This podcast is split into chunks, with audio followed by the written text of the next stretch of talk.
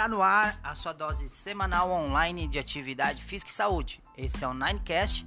Eu sou o coach Andrezinho e nessa série de 10 episódios estaremos com a companhia do coach Luiz Rocha e do coach Fábio, Fábio Vicente. E nós iremos abordar assuntos relacionados à atividade física e saúde. Uh, então, primeiramente, galera, vamos lá, apresentações. Vamos, já me apresentei agora, vamos começar agora o Fábio. Fala galera, tudo bom? Coach Fábio Vicente aqui. Espero que vocês possam desfrutar aí o máximo possível da nossa companhia em mais um dia nesse Ninecast. Um alô para você aí que tá vendo a gente ao vivo. A primeira vez que a gente tá gravando ao vivo, acho que vai ficar animal. Vou passar a palavra pro meu amigo, Coach Luiz. Fala galera, sejam todos muito bem-vindos a mais esse episódio da Ninecast. Espero que aproveitem bastante aí. E hoje, nosso assunto preferido, treinamento funcional. Vamos lá. Isso aí, galerinha. No episódio 1, como vocês puderam acompanhar, além de muito amadorismo no som, né, tudo mais, uh, a gente abordou como seria o Ninecast, fala, a gente fez um bate-papo. E hoje a gente vai fazer, começar no princípio, a Nine faz seis anos uh, esse ano e a gente vai abordar o seguinte tema: o que é o treinamento funcional? Então, esse será o tema de hoje, onde a gente vai estar tá abordando. A gente quer, você que está ao vivo com a gente aí na live, manda sua pergunta que a gente vai podendo responder. Algumas perguntas a gente vai passar porque elas são assuntos de próximos episódios. Então a gente já está fazendo, tendo bastante feedback positivo. E a gente vai dar isso. Então vamos, vamos fazer já um bate-papo aí. Vamos lá. Uh, Fábio, o que, que é o treinamento funcional? Vamos lá. O Fábio vai começar na sua visão. Qual que é o treinamento funcional? Vamos lá. Como a gente vem sempre discutindo com o pessoal aí, é, o treinamento funcional, todo mundo geralmente chega e pergunta: Ah, é funcional por quê? Porque funciona? Sim. O que, que é funcional? Funcional é treinar com propósito. Não sei se vocês todos concordam comigo, mas a partir do momento que a gente tem um propósito e a gente quer realizar, a gente tem um foco, o treinamento tem que ser alguma coisa que possibilite com que eu chegue no meu objetivo. Então, o que é funcional para mim? É funcional para ti, André? Talvez não. Talvez não seja funcional para o Luiz, ou talvez seja funcional para nós três. Se a gente for pensar numa relação de padrão de movimento, onde a gente precisa melhorar um determinado movimento, que todos nós temos em, todos nós três, perdão, temos em déficit, esse, esse exercício ou esse treinamento vai ser funcional para nós três, mas pode ser que não seja funcional para uma quarta pessoa. Então, para mim, o treinamento funcional nada mais é do que ter um propósito e treinar para realizar esse propósito. Aí, essa visão do Fábio e vamos lá, Luiz. Ah, o, que, que é o treinamento funcional para você, né? Bom, acho que o Fábio já foi bem impecável assim na definição dele. É, eu trago mais ou menos na mesma ideia, mas eu vou pegar um pouco mais ali na no, significa, no significado da palavra, né? Funcional. Funcional vem de relativo à função. E aí a gente vai pensar em função o quê? Na questão de utilidade, serventia daquilo ser útil para você, daquilo servir para você no seu dia a dia. Aí, aí não vai importar se você é um atleta ou se você é um senhor de, sei lá, 70, 80 anos de idade ou uma criança, 12, 13 anos. O treinamento ele vai ter que ter o, usar a palavra do Fábio, propósito de servir para aquilo que você vai usar. Isso aí. E, e na minha visão é como a gente veio abordando, iniciando o treinamento funcional aqui em Itapema, uh, que eu percebi. Eu fui atleta muito tempo de handball, fui, joguei futebol americano também, pratiquei N esportes, afinal.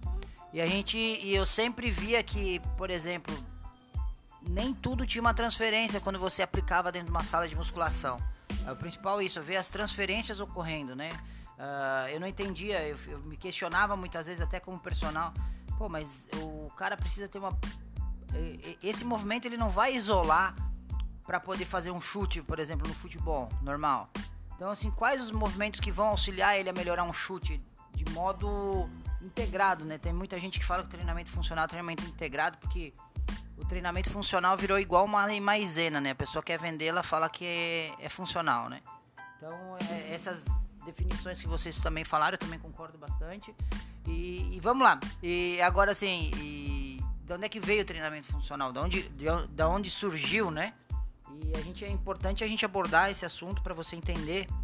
É, no Brasil chega tudo errado, galera.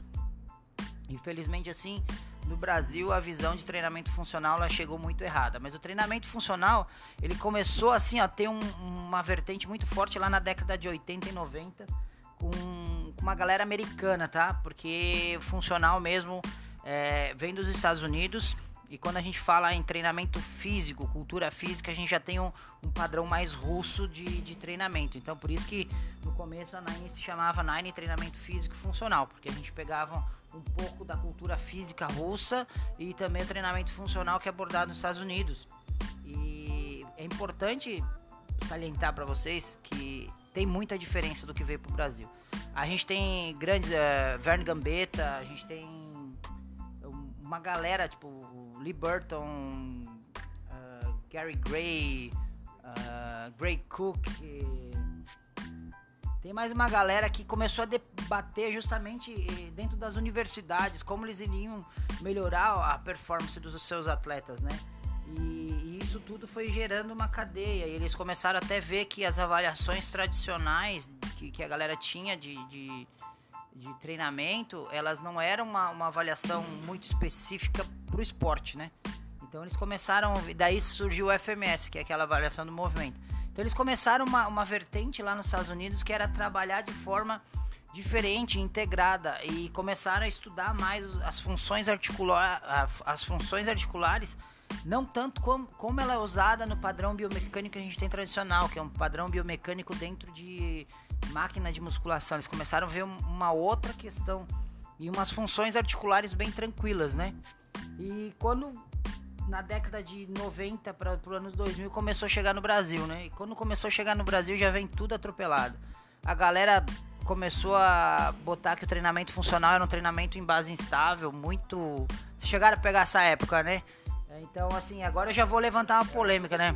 É, veio pra cá totalmente que você tinha que ativar o core o tempo inteiro e por isso você tinha que trabalhar em base instável para ativar melhor o core. E, e começou a parecer um circo, né? A gente começou a, a ver um circo ocorrendo nisso, né? A galera trabalhando muito em base estável. A gente pode ver na internet até alguns vídeos mais antigos. Eu acredito que hoje deva acontecer ainda, mas numa escala nível menor, né? Mas a gente consegue ver gente fazendo agachamento com pesos gigantes em cima das costas, em cima de uma bola de pilates, uma bola suíça.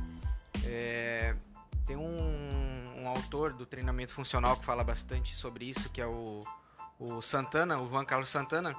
Ele fala bastante sobre o treinamento, que a gente tem que imaginar um exercício de força com peso como se fosse uma pirâmide, né? Então essa pirâmide, galera, a gente vai imaginar essa pirâmide é, normal. Imagina a pirâmide com a base no chão e o ápice lá no alto, em cima. Essa é uma pirâmide estável. Né? Qualquer vertente de, de, de carga ou que seja qualquer força que agir sobre ela, ela ainda vai continuar estável. Ela não vai se mexer, ela não vai pender, ela não vai tombar. Agora, o treinamento com base instável é a mesma coisa que a gente imaginar uma pirâmide de cabeça para baixo, né? Qualquer forcinha a mais de qualquer lado que bater, vai derrubar, vai instabilizar o movimento, né? E é, é, bem isso que a galera tem que entender. Por exemplo, o core sempre existiu, não é um músculo novo, não é uma região nova do corpo. E ela, ela sempre é ativada quando necessária. Você precisa ter um fortalecimento, mas você não precisa andar com ela ativada 24 horas por dia. Quando ocorrer a situação que o seu core está pronto, ele vai ativar para ajudar a sustentação, força contralateral, enfim, qualquer coisa. E a gente pegou isso, né? Meu Deus, eu via cada cada coisa assim que eu, falava isso, cara, isso não é funcional para mim, não é funcional. E eu eu relutei por muito tempo em não fazer curso de funcional porque eu falava assim, cara, isso não é minha verdade. Eu não acho que treinamento funcional é ficar em cima de uma bola. E não sei o que você acha, Luiz, ali. É, hoje em dia eu acho que ainda vejo muito é, em cima da galera do surf. A gente que é. mora aqui no litoral, a gente vê bastante gente do surf vindo procurar treinamento. Essa é a galera colocando eles para treinar em base instável para produzir força sendo que você não vai conseguir produzir tanta força numa base instável. Ah, mas é porque ele vai surfar, tem que acostumar a trabalhar em base instável. Pô, o cara já surfa a semana inteira. É, o cara, o cara é, é surfista profissional, né? O cara fica 4, 5 horas no mar e o cara vai ainda precisar treinar equilíbrio? Por favor, galera, não precisa. Essa é uma capacidade física dele que está super bem desenvolvida, senão ele não ficava em pé na prancha. Agora, para ele desenvolver talvez um pouquinho melhor o, seu condicionamento físico, trabalho específico de potência, porque é um esporte de potência, não dá pra dizer que não, porque a onda é muito curta, né? Eu acho que tem 10, 15 segundos de onda, posso estar errado, mas é um, extremo, é um esporte é altamente alático ainda, se a gente for ver, é lático e alático, as duas primeiras vias vão estar sendo trabalhadas e a galera insiste em base instável para surfista e, eu, e a galera nunca deu crédito. É, é, esse é o legal, né? A gente estuda treinamento funcional aí porque o cara é surfista, o cara sabe mais que você. Às vezes não, o cara é um bom surfista, né? E a gente vê todas essas questões sempre sendo indagadas, né? E só que a gente também se baseia algum, algum tem um, a gente consegue se basear em estudos científicos, né? Por exemplo, tem o bom, o mal e o feio, parte 1 e parte 2 onde realmente eles pegaram atletas e testaram quem treinou em base instável, quem treinou em base estável. Quem treinou em base instável teve maior chance, além de perder força, aumentou significativamente o risco de lesão em LCA. Isso foi em atletas de voleibol. E quem não fez base estável não teve esse risco. Então, galera, isso chegou pro Brasil de forma errada, né? E a galera compra tudo mais fácil, porque hoje a gente tem uma universidade chamada YouTube, né? Então você consegue ver e replicar. Não que você não deve replicar, deve, mas tenta ver um discernimento, né? Pra, pra essas coisas. E a minha opinião sempre foi essa: base instável. Tanto que na Nine a gente utiliza, acho que 5% do nosso treino tem alguma base instável quando precisa, a, a pessoa precisa. Aí você deve estar tá pensando assim: tá, André, mas não funciona. O treinamento em base estável é um treinamento proprioceptivo treinamento de propriocepção quando a gente precisa resgatar o nosso equilíbrio. Então, muitas vezes a pessoa ainda não tem nem condições de fazer, por exemplo, um, um single leg deadlift uh, os pés no chão, ele está trabalhando a propriocepção dele. Ou quando você precisa reabilitar um atleta, uma pessoa normal, enfim, com lesão de joelho, aí você entra com o trabalho proprioceptivo. Mas não é o trabalho fundamental do treinamento, né, funcional, né? Não sei o que vocês acham é, o surfista, como no caso que o Luiz falou ali, ele qual é a necessidade dele agachar com peso? Vocês vêem alguma necessidade dele agachar com peso em cima de base instável? Não, falo, não tô falando base estável. O trabalho de força é totalmente necessário, né? Mas se a gente for colocar base instável, qual é o peso que ele vai levantar em cima da prancha no cero dele? Alguém? Eu desconheço. Nenhum. Nenhum, né? Nenhum. É, fica totalmente sem, sem relevância, né, ele fazer esse tipo de trabalho. E como o André mesmo já citou, tem estudos dizendo que isso, além de fazer ele perder força, pode gerar mais risco de lesão. Para que você vai ficar submetendo o cara que veio aqui melhorar as condições dele a esse tipo de estresse? Então, às vezes, fazer o, o básico bem feito é muito melhor do que ficar nessa invencionice, né?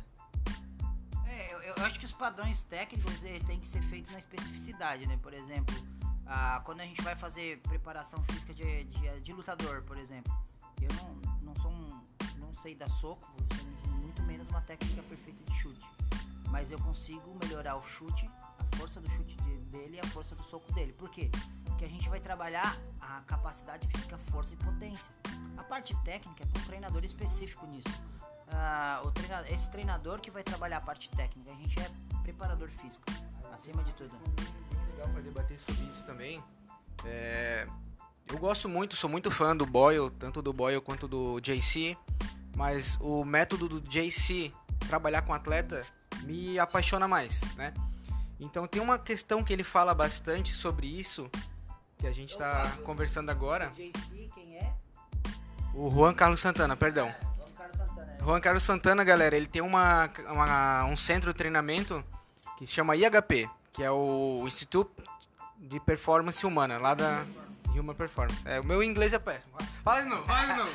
Human Performance. Ah. Aí mandou bem, né? Então, lá em Boca Raton, na Flórida, e tem uma, uma frase que eu até anotei aqui, né? tem uma colinha aqui, ó, galera viu, ó.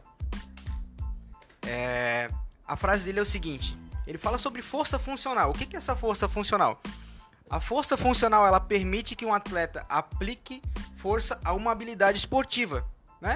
Vamos pegar um, o exemplo de um corredor. O que, que o corredor precisa? Ter força e estabilidade nos membros inferiores. Então, eu vou colocar um corredor para fazer uma ponte unipodal na bola. Isso vai trazer o quê? Uma melhora na corrida dele e aprimora a extensão de quadril.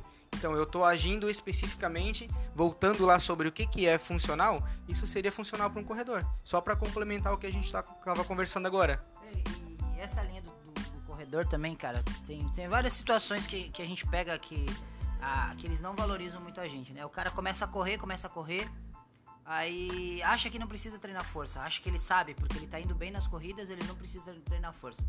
E, e, esse achismo das pessoas achar porque elas ficam boas em alguma coisa que elas entendem tudo também é um, um fator muito relevante, né?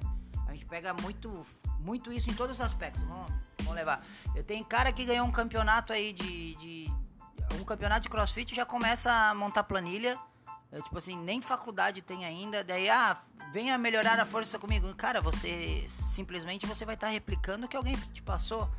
Não sabe os fundamentos do treinamento ainda. Então as pessoas acabam elas ficando elas se acham demais por elas serem boas e acham que a pessoa que fez a preparação não presta. Ah, não, eu não vou treinar força, eu vou ficar pesado para correr. Eu duvido que um desses corredores kenianos eles não façam um treino de força e até façam um treino de potência também. Porque é tudo integrado, né, galera? Então, assim, é, o treinamento funcional, vamos dizer, se a gente, se a gente botar, ele tem que ter uma transferência para a vida. Seja a vida cotidiana, ou seja a vida esportiva de cada pessoa. Então a gente trabalhou dessa forma, já trabalha há seis anos, a gente tem uma crescente muito grande de estudos e, e, isso vai mostrando que o treinamento funcional ele é muito efetivo. Porém, ele é muito mais trabalhoso que, que o trabalho de musculação tradicional. Aí você vai perguntar assim, não, mas por que isso? Uh, porque o professor tem que planejar o treino, o professor tem que estar 100% focado no planejamento dentro dos padrões e de uma evolução desse, desse modo de trabalho. A gente não trabalha só com volume e intensidade, a gente trabalha com padrão de movimento também, que é muito importante. Entender os padrões, as funções articulares. O principal, a chave uh, do treinamento funcional e do bom treinador de treinamento funcional é entender as funções articulares. Quando a gente também, né? O, o treinador, é, o dever dele é, tem que achar o elo fraco da corrente. O que, que o atleta tá precisando mais que se ele não fizer ele vai se lesionar, né? É, é, é, é, é do treinamento funcional é bem isso, é achar o elo mais fraco, porque você é tão forte essa, quanto o seu músculo mais fraco. E você é tão uh, flexível quanto o seu músculo menos flexível. Então a gente tem que achar esse elo, porque esse elo ele, ele rompe. Como você falou da pirâmide ali que do, do Carlos Santana sobre a base instável, é, Existem as, as, pirâmides que são abordadas também pelo Gray Cook, que é a pirâmide funcional perfeita, o que, que a gente defende? O movimento funcional perfeito. Você tem os padrões, aí você depois tem a performance e por último as habilidades específicas. E quando a gente faz ao contrário, a gente gera uma instabilidade, a gente gera lesões, não acha? Isso mesmo. É, voltando um pouquinho ali só na questão dos, do padrão de movimento que a gente desenvolve, né? É, o que seriam esses padrões de movimento? Nada mais é do que as movimentações naturais do ser humano, né? Ele correr, pular, puxar, levantar alguma coisa, agachar, girar e empurrar. É, e aí o treinador de treinamento funcional ele tem que se atentar a tudo isso e a desenvolver é, dentro de uma progressão todos esses movimentos na hora de prescrever. É, então, como o Andrezinho acabou de dizer aqui, não é, não é algo simples, não é algo que simplesmente, ah, vou controlar volume, intensidade, pau, deu. Não, eu tenho que analisar, aí entra a questão até das funções articulares, eu tenho que achar o elo fraco, como eles colocaram agora há pouco aqui, dessa pessoa para é, corrigir esse elo fraco, para conseguir melhorar os padrões de movimento dessa pessoa, para entrar com um, um, protocolo de treinamento que se adeque a ela, para eu conseguir dar a ela o que ela precisa.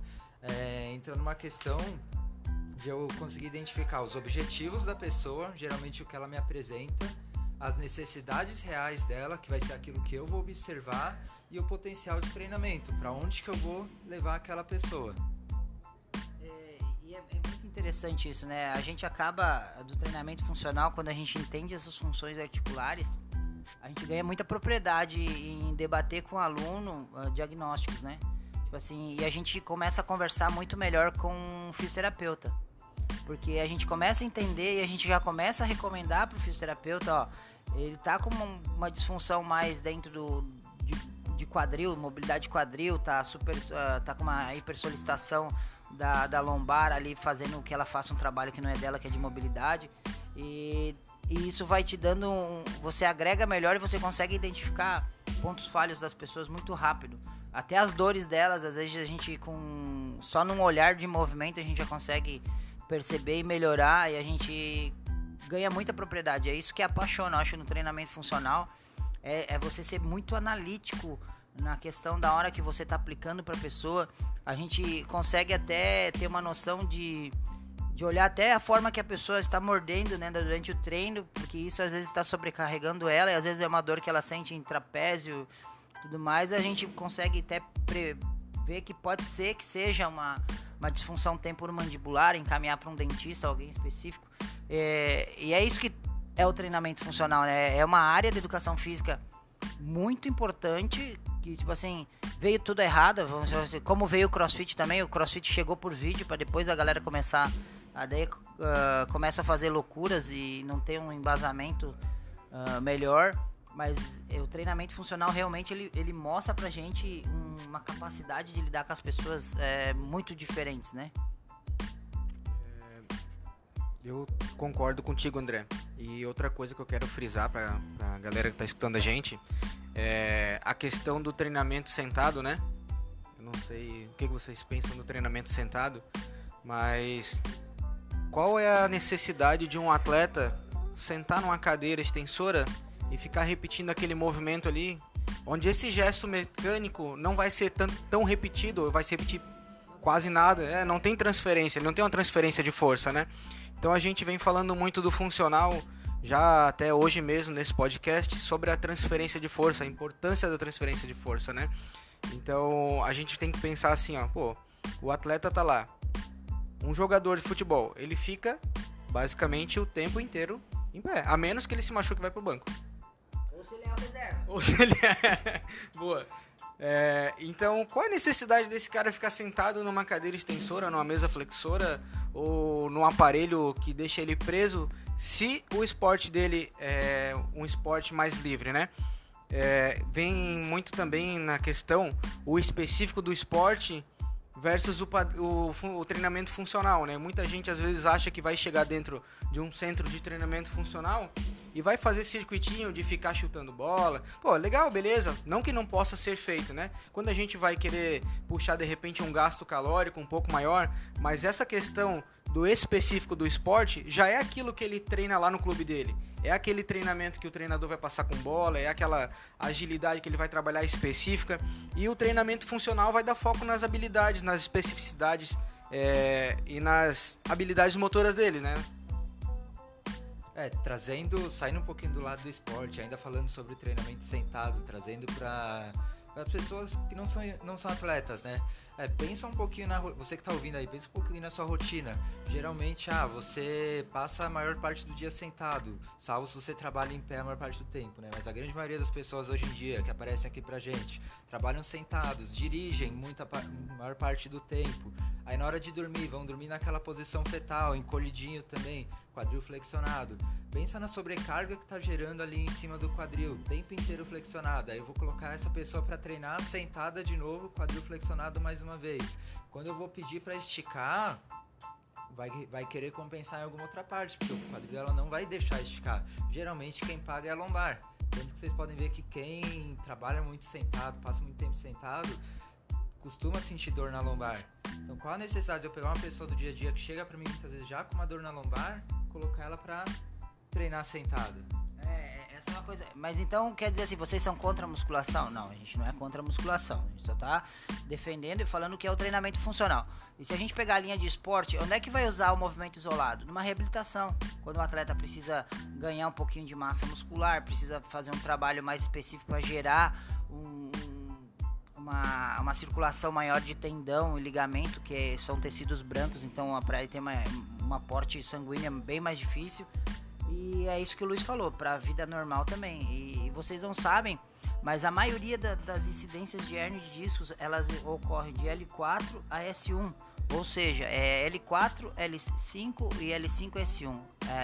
É, S1 é sacral 1, L5 é lombar 5 e a lombar 4. Essas estão relacionadas diretamente a quem trabalha muito mais sentado e não faz esse fortalecimento.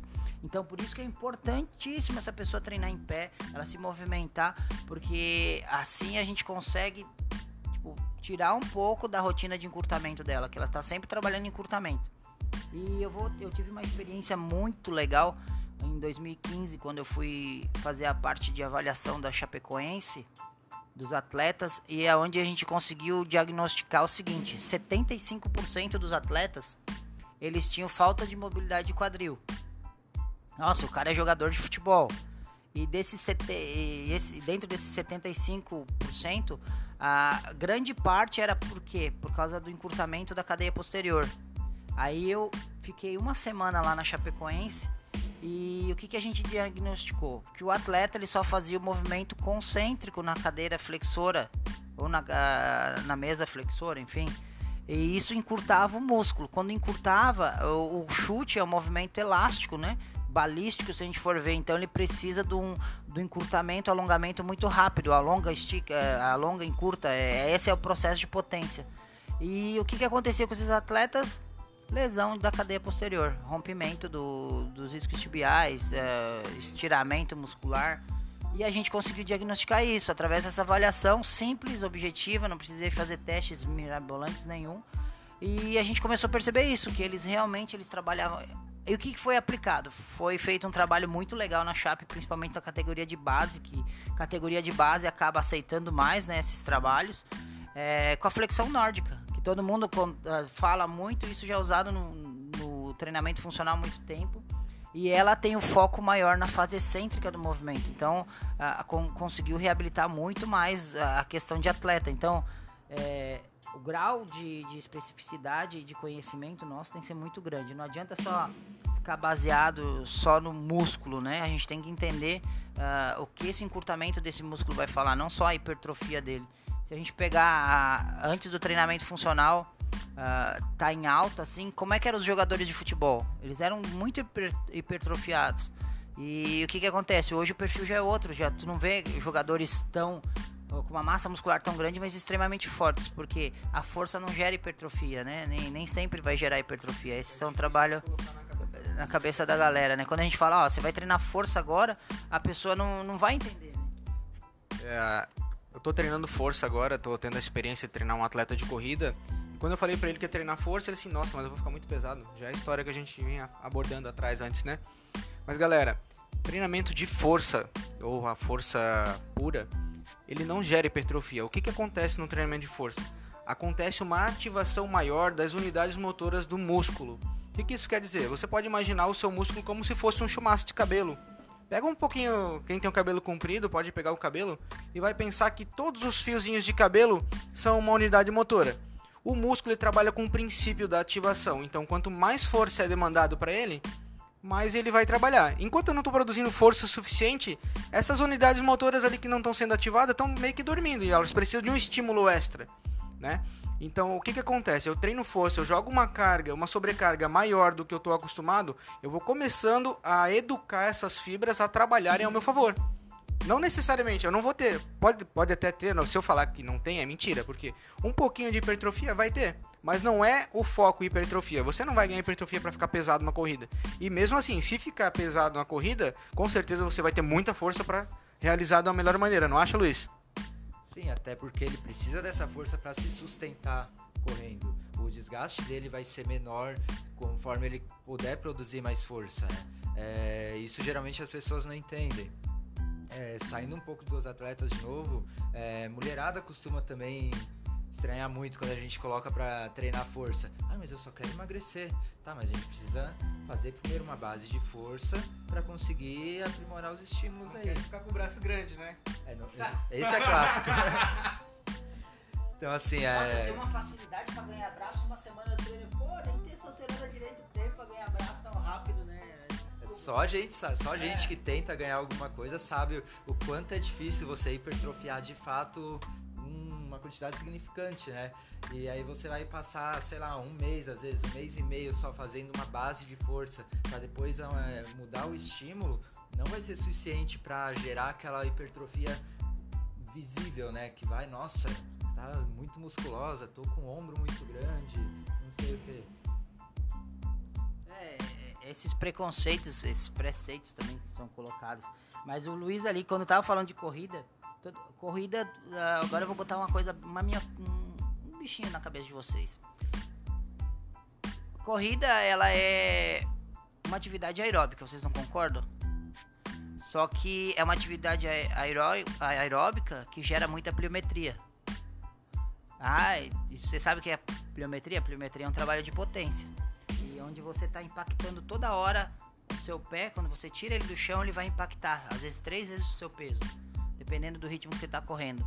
E, e aí você insiste em não treinar força. Aí o que, que vai acontecer com isso? O seu, a, a parte de estímulo de fortalecimento ósseo também não vai ocorrer.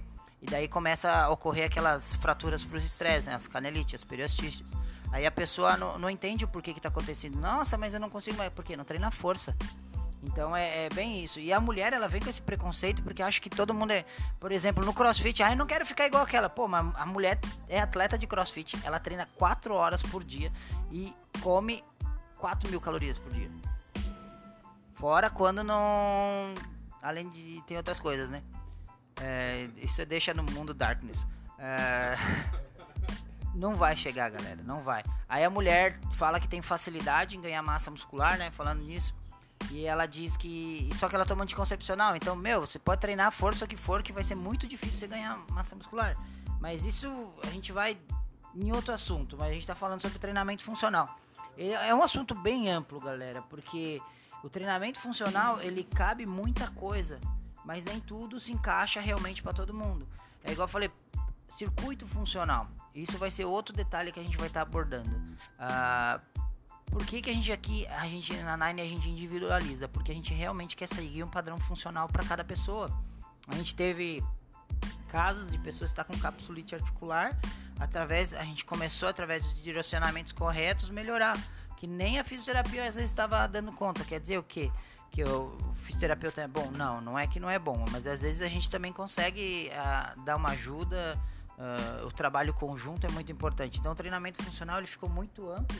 Ele aproximou mais o fisioterapeuta do profissional de educação física e, e dos médicos a gente tem que ter a propriedade para falar. Não é porque o médico falou, é igual eu falei quando falou para minha aluna que ela não podia mas agachar, eu falei que ela não podia cagar. Desculpa a palavra, mas é verdade. Porque as pessoas têm que entender a forma que elas vão colocar, porque as formas que a gente vai atender também são diferenciadas. E o treinamento funcional proporciona isso, a gente sair da zona de conforto, a gente estudar muito padrões.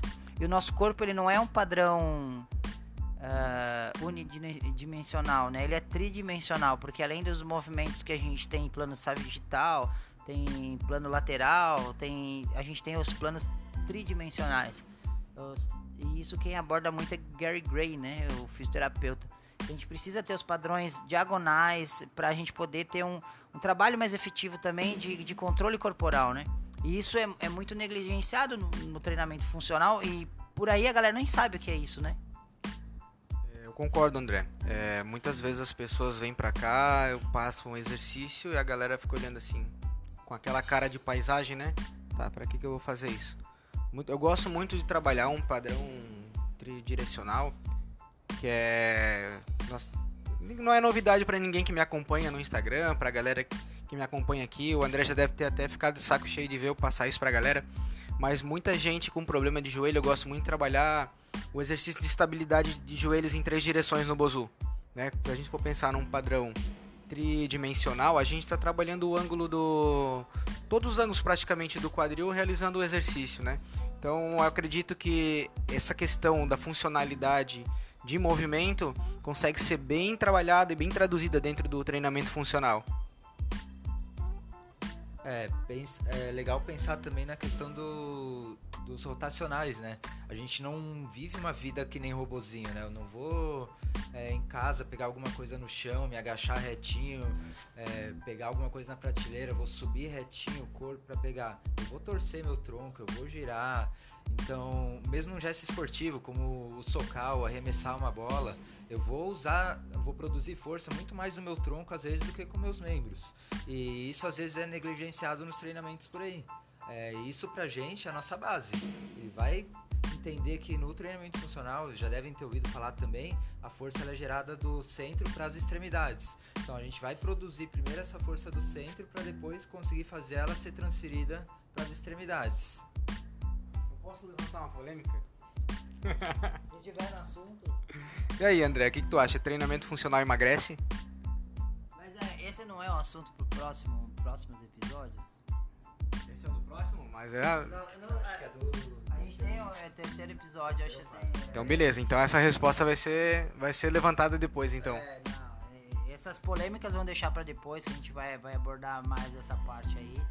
Mas já fica aquela, aquela pulguinha atrás da orelha. Você acha que treinamento funcional emagrece, né? É, tem vários assuntos que a gente for abordar dentro do treinamento funcional, né? Tipo assim, ah, treinamento funcional dá pra ganhar massa magra, treinamento. Enfim, é, é muito relativo, né? É, não quanto, eu vou falar só, digo uma coisa assim, a especificidade dos esportes também. Aqui, você não, não- a gente não vai preparar ninguém para fisiculturismo, né?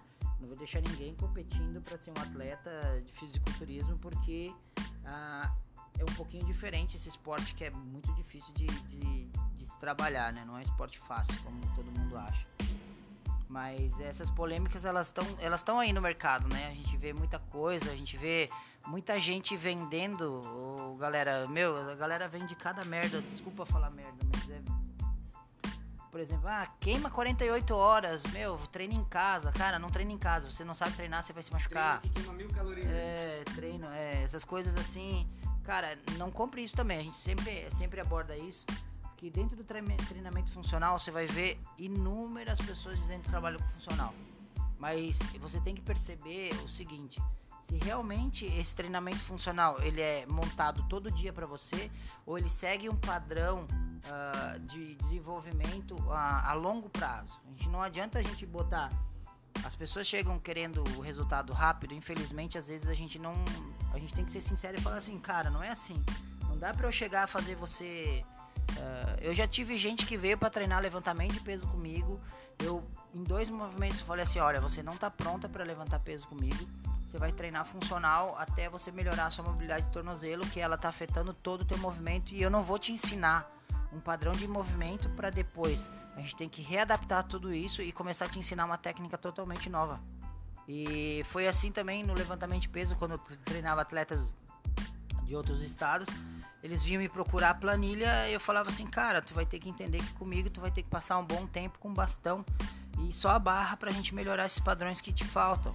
A galera não quer, a galera é imediata, então elas não dão o, o, o voto pelo treinamento funcional, né? Então, assim, só que quando a pessoa acredita, é o que acontece. A gente tem alunos há seis anos, ah, cinco anos, enfim, a gente tá indo. É, e, e é muito importante isso. Essa polêmica a gente deixa pro próximo episódio, que é bacana. Ah, Senão a gente tem assunto aqui para mais quatro horas de, de, de podcast, mas a gente já tá quase chegando no fim. A gente tá já com um tempinho aí. Espero que vocês estão gostando. A gente tá vendo ainda a live aí, primeiro dia de live. E obrigado a galera aí que tá acompanhando a gente. É muito importante vocês entenderem o que a gente está propondo. É um trabalho de formiguinha. A gente teve 36 ouvintes da última vez, já achei bacana. Vamos ver se a gente consegue atingir mais pessoas, porque é o que a gente quer difundir o que para vocês, que vocês sejam mais críticos na hora de escolher quem vai ser seu treinador. Não precisa fazer todo mundo vir para Nine, mas aqui eu garanto que você vai ter de atendimento. E realmente a gente vai focar num treinamento que é em cima das suas dores, do se- das suas necessidades. Só que nós não vamos pular etapas, não é, Luiz? Exatamente. Que nem eu falei ali mais no começo, a gente identifica os objetivos da pessoa, o que ela traz pra gente que ela quer, mas a gente também não deixa de se atentar às necessidades reais daquela pessoa. Então, como o Andrezinho colocou, ah, procuraram ele para fazer o LPO, mas não tinha questão da mobilidade de tornozelo. A gente vai ter que dar toda essa base de movimento funcional primeiro para a pessoa, para depois evoluir ela dentro do objetivo. E algumas pessoas, infelizmente, não, não se adequam a isso. Tem pressa, querem pular etapas, só que esse pular etapas às vezes gera, pode gerar lesão. Mas a gente sempre bate na tecla, ah, vim, veio procurar emagrecimento. Tá legal, a gente vai trabalhar com um pouco de foco em emagrecimento, mas antes a gente vai avaliar, vai ver suas condições para ver o que, que eu posso te oferecer de, de exercício. Porque a gente não pode também pular etapas em questão de exercícios. A gente aqui na Nine segue uma progressão de treinamento muito segura. A gente tem uma metodologia própria muito bem estabelecida que garante pra gente que a pessoa vai estar fazendo o exercício que ela tem a capacidade de fazer. Ela não vai se sobrecarregar por algum exercício que o corpo dela não estava pronto, apto a executar e acabar se machucando por conta daquilo. Então a gente, a, a gente vai é, planejar, elaborar o treinamento dentro do objetivo dela, mas sem deixar de atender as necessidades reais dela. É, isso é, é, o, é, ponto chave, né? A gente não mentir na hora de atender, né? Tipo assim, a gente vai atender a necessidade dela dentro do que ela está esperando e a nossa metodologia ela é muito concreta e porém ela é individualizada. A gente tem um padrão que ah, em 12 treinos a pessoa tem que evoluir, mas se a gente olhar para essa pessoa e ela não está pronta em um dos padrões, a gente faz o que? Mantém mais uma, duas semanas para a gente não sobrecarregar. E quando a gente dá os cursos e às vezes a gente começa a ter contato com as pessoas que estão aplicando a metodologia, Cara, quando eu, eu, já, eu já cheguei assim, ah, essa metodologia não funciona, não tá dando certo, meu aluno tá com dor. Eu cheguei simplesmente assim, me manda, me manda a sua planilha de treino. O que que, o que, que aconteceu? Aconteceu o seguinte, que a pessoa estava aplicando movimentos uh, de fase 1, fase 2, fase 3 e fase 4 tudo junto. E quando a gente fala isso, é, é, são movimentos que eles requerem um, uma recrutação neuromotora muito maior, uma coordenação motora e quando você vai aplicar uma sobrecarga em cima de, uma disfunção, você vai gerar lesão. Isso é básico, galera. Isso é, é, é, isso que você tem que entender. Então, você vai jogar sobrecarga, você vai dar lesão. E, e, a galera não entendia isso. Aí, quando quem entendeu a metodologia, aplicou, teve sucesso. A gente tem vários cases de sucesso. Quero ver se um dia eu consigo trazer eles pro podcast, os nossos cases de sucesso. A gente faz uma chamada online, de onde forem é, que é bem bacana ver que a galera comprou a ideia até hoje é tá com a gente aí dentro desses uh, trabalho diferenciado que a gente simplificou muita coisa que a gente viu em curso. A gente via muita difícil aplicabilidade, nome muito difícil. Cara, a gente botou nome simples e objetivo. Você tem que dominar até a parte, você tem que dominar a parte científica com certeza. Mas tem que ser simples na forma de passar para o seu cliente, uma forma que ele entenda e ele consiga fazer da forma mais objetiva e concreta possível. Eu concordo, André. É, na faculdade a gente é muito pressionado a usar termo técnico com o nosso aluno, né?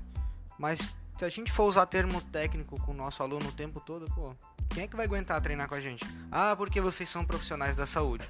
Mas eu acredito que essa parte do simplificar para o aluno entender é muito legal. Acontece bastante a gente estar tá treinando alguém ah, aquele exercício ali eu conheço. Vê se é assim. Porque ele assimila, né? O que, adianta eu colocar lá no nome do exercício? Lateral, push up, não sei o que lá. Aí o cara vai chegar. Putz, que nome estranho. O que, que é esse aqui mesmo?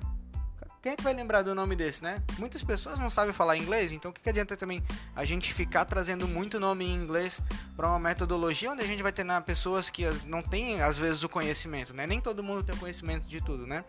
É, eu queria mandar um salve aí para Cris, que mandou uma pergunta para nós. É, eu vou pedir pro coach Andrezinho abrir a polêmica aí, então.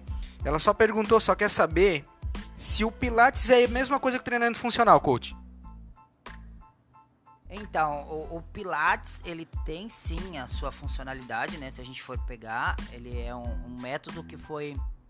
É o método que se iniciou, é, é, eu não sei muito falar sobre ele, mas ele se iniciou empiricamente através do Joseph Pilates, né, que ele foi testando em cima das dores dele. Porém, tem suas funcionalidades, porém não é, tipo, não se assemelha a um treinamento funcional porque a gente trabalha um pouquinho diferenciado. É, mas é, eu acho um, um exercício excelente ele é complementar, é, ele pode, tipo assim, complementar o treinamento funcional, como o treinamento funcional pode estar tá complementando o Pilates. Isso é muito, eu, eu concordo, eu acho ideal para quem está com muito, quem não tem o controle corporal ainda. Eu acho o Pilates, ele dá uma consciência corporal para a pessoa incrível. Ela começa a dominar músculos que às vezes ela não sabia que ela podia dominar, sabe? Eu, eu, eu, isso que eu acho muito legal do Pilates. Eu acho que é, é uma atividade muito interessante, ela é muito boa quando bem orientada também, né? A gente tem que uh, pegar que a, a boa orientação vai fazer toda a diferença. E existem as diferenças, tá, galera? O Pilates feito por um fisioterapeuta é um pilates para trabalho de patologias, para trabalho que você tirar a dor. O trabalho do pilates com o educador físico é um trabalho de condicionamento. Então, assim, existe as duas, como no treinamento funcional também, treinamento funcional de fisioterapeuta para reabilitação, treinamento funcional de profissional de educação física para condicionamento e saúde. Então essas duas diferenças, mas eu acho que ele se encaixa muito bem e tipo assim, eu gosto do, do Pilates. E aí, Fábio? Eu, eu, eu concordo com a fala do coach e gostaria só de acrescentar que é, agradecer aos profissionais de Pilates aí que trabalham bem aí, que têm uma ética de trabalho e quero deixar uma ressalva também que para as pessoas é, analisarem bem com quem estão treinando, não só no Pilates, como também no treinamento funcional. Mas é, o que acontece hoje, existe um modismo em cima do Pilates em querer transformar um Pilates num circuito funcional ou transformar um Pilates no treinamento funcional. E eu discordo de algumas partes porque acredito que o Pilates puro, como foi citado antes é, por Joseph Pilates, ele é um Pilates mais é, postural, mais de bem-estar, ele não é um pilates de condicionamento extremo, de emagrecimento, né? O que, que tu acha, Luiz? Não, exatamente. É, complementando ainda na pergunta ali da Cris também, ela perguntando se o Pilates é treinamento funcional, o Pilates ele pode ser sim funcional, desde que para a pessoa aquilo se aplique, né? É, só que eu também não posso confundir o Pilates com um treinamento totalmente voltado para funcionalidade, sei lá, pegar um atleta de algum lá, de futebol, de vôlei, como que eu vou transformar o Pilates para deixar funcional para esse atleta? Pode ser um ou outro exercício que talvez seja funcional para ele? Pode, mas talvez a metodologia do Pilates em si, que é aplicada em, em X estabelecimento, não seja totalmente funcional para aquele esporte ou para a situação de vida da, da pessoa.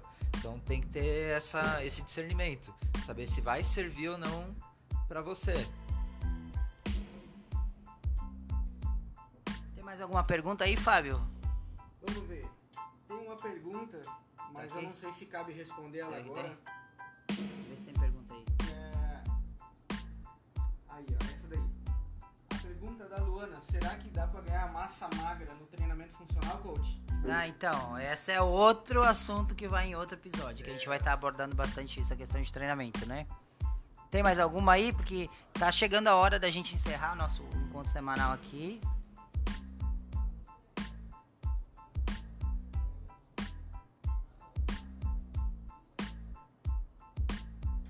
Eu acho que. Galera, a gente tá chegando ao final ali. O Luiz tem umas considerações para fazer também. É, então, mais assim, dando uma. amarrando um pouco tudo, né? Só relembrando um pouco do que, que a gente falou também, da questão do, de dominar as funções articulares. É, o profissional que trabalha com isso tem que dominar essas funções para conseguir prescrever. A questão de desenvolver padrões de movimentos, é, a questão de adequar os objetivos e as necessidades de quem você está atendendo, o propósito do treinamento. Então tem que ser um treinamento com propósito. Então só algumas das coisas que a gente elenca na hora de começar a pensar em elaborar um treinamento funcional. É, isso tudo sem, sem entrar em questão de volume e intensidade, que é o, o básico, né? Quando a gente vai pensar numa programação de treino. É, fora isso, quando a gente fala em movimento funcional, tem a questão de que ah, você pega uma criancinha, por exemplo, agachando. Esse é um exemplo bem clássico que a gente gosta de usar, né? Uma criança geralmente vai agachar, pegar uma coisa no chão, num padrão de movimento perfeito. Coluna extremamente bem alinhada, joelho na posição certa, tornozelo com mobilidade boa. É, e eventualmente a gente vai perdendo isso com o passar do tempo, né?